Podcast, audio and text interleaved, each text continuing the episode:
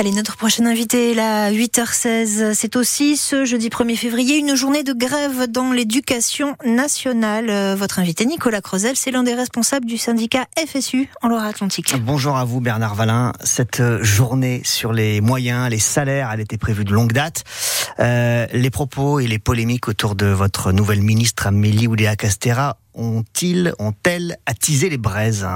Bonjour, oui, oui, bien sûr que les propos de la ministre à mi-temps, parce que c'est quand même une ministre à mi-temps que nous avons, ont attisé les braises, mais même sans ça, euh, même sans ces propos, la grève aurait été massive aujourd'hui, parce que le, projet du gouvernement va à l'encontre de ce pourquoi nous avons passé le concours, euh, nous les enseignantes et enseignants euh, d'école publique, mmh. pour enseigner. C'est-à-dire que le projet du gouvernement, c'est un tri social, c'est une école au rabais sans ambition, c'est la volonté très forte de marquer les élèves issus des quartiers défavorisés. Et ça, ce sont des principes mmh. qui sont contre l'égalité républicaine de ce qu'est l'école publique. Donc, sans les propos de la ministre, nous aurions de toute façon eu cette Nous aurions été nombreux et nombreux en, en grève. Quand elle évoque l'absentéisme, en expliquant le choix, son choix personnel pour son enfant, à part faire la polémique. Mais ça vous vexe, ça vous pique quand même? Alors, ce qui nous vexe, c'est qu'on a vécu des milliers de suppressions de postes depuis l'arrivée d'Emmanuel Macron euh, à la mmh. présidence. Ces milliers de suppressions de postes, et on en a encore plus d'une centaine dans la région euh, Pays de la Loire pour euh, la rentrée prochaine. Ben, ces milliers de suppressions de postes auraient pu servir à remplacer. Un exemple concret, le collège La Durantière qui demande à passer en REP+, les élèves ont perdu 370 heures d'enseignement depuis le 1er septembre. C'est inadmissible.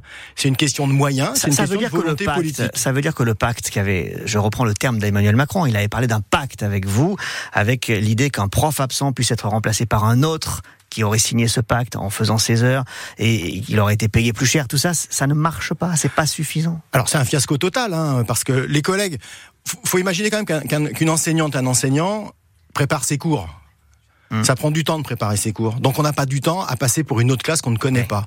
Donc le pacte, c'est une. On vous met pas devant euh, une classe euh, en claquant des doigts. Voilà, c'est tout à fait ça. Comme dans n'importe quel métier. Hein. On n'imagine pas un maçon à qui on irait demander euh, d'aller faire de la vente en boulangerie, par exemple. Donc voilà. Mm. Donc il y a ça aussi. Ça c'est la réalité du terrain. Donc le mm. pacte est un fiasco total. Les collègues ce qu'ils demandent, c'est plusieurs choses très simples. Et les syndicats aussi. Hein. C'est baisse des effectifs. Oui des moyens pour l'école, des augmentations de salaire parce que notre métier est complètement perdu dans l'attractivité.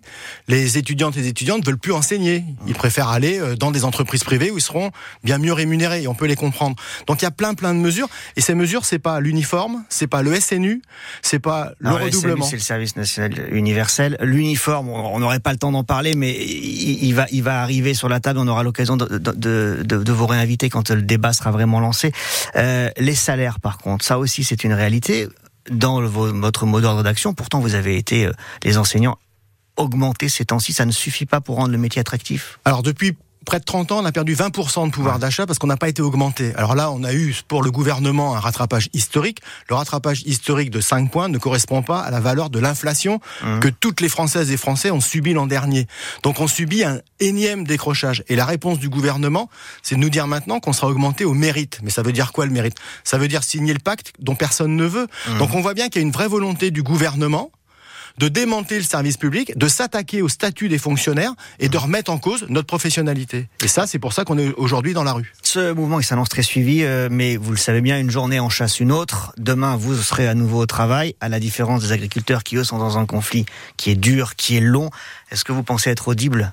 Alors c'est sûr que par rapport aux, tracteurs et aux agriculteurs, nous c'est vrai qu'avec notre trousse et nos crayons, on est quand même, euh, on part avec un, très net désavantage. Par contre, nous, comme les agriculteurs, on sert l'État on sert le pays. Et c'est vrai qu'on a aussi le soutien de la population. Quand on en discute avec les parents d'élèves, mmh. nous sommes soutenus.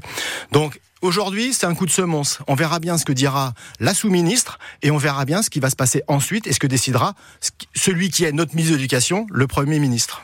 Merci beaucoup d'être venu dans le studio de France Bleu, Loire-Océan et France 3 ce matin, euh, Bernard Valin du syndicat FSU en Loire-Atlantique. Bonne journée à vous. Merci beaucoup. Merci à vous.